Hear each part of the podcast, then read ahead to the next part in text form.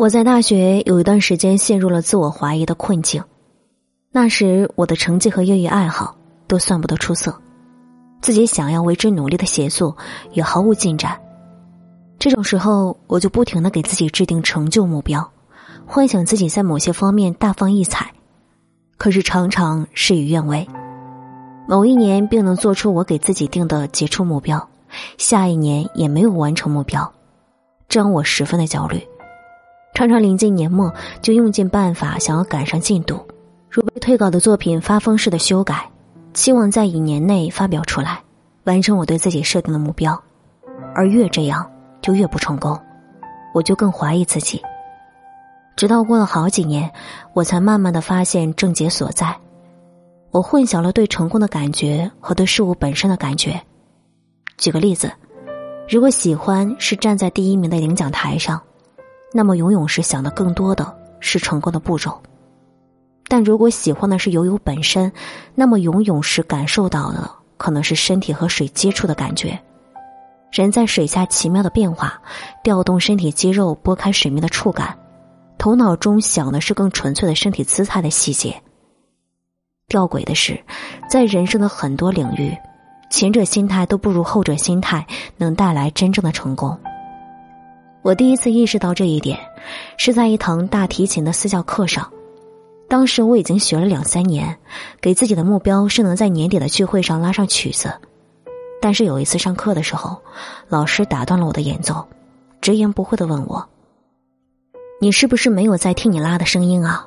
你真的听不出来声音本身的音色好坏吗？”那个时候我发现，我确实没有全身心的感受声音。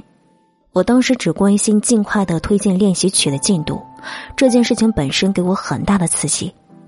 我羡慕那种发自内心的专注，能够每天沉浸在其中，而不让随时随地的进度审查干扰心流。不能沉心感受事物，是在任何领域做到的精进的最大障碍。正是在这个时候，我意识到聪明给自己设下的障碍。我曾经太容易达到各种事的成功，因此习惯于站在山头的感觉。我熟悉的是怎样每年在各种山头打卡，无论是各式各样的考试，还是在学校里的各种活动中打卡。可是校园里的小山头，对于人生的高山而言是无关紧要的。人生中的各个领域，都是一生攀登而到不了的顶峰。如果熟悉的只是山头打卡，往往没有耐心一步一步的踏实的走山路，更无法接受那种看不见顶端，只是一直在路上的长期登山过程，那就做不到真的卓越，接受不了寂寞的长路，就完全不能攀登任何真正的高山。对我来说，从小到大各方面的成绩，让我误以为成就感就等于兴趣。我想尝试各种事情，其中有很多并不是因为我有沉醉的爱，而是因为我喜欢给自己打勾。你看，我又会一项新技能了。你看，我这也好，那也好，什么都好。其中绝大多数都像考试，每年都向人展示。可真正的人生是什么样的呢？真正的人生成就，属于极致的沉醉者，在更广阔的世界中，更长久的人生里，对一件事极致的敏感和热情。才能让一个人摸索出攀登的道路。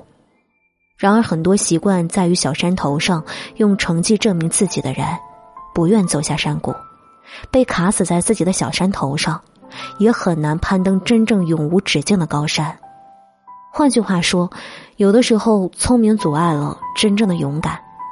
只有抛却聪明给自己所有的包袱，走到谷底，找到真正能让自己泪流满面的事物。才是支持生命的长久力量。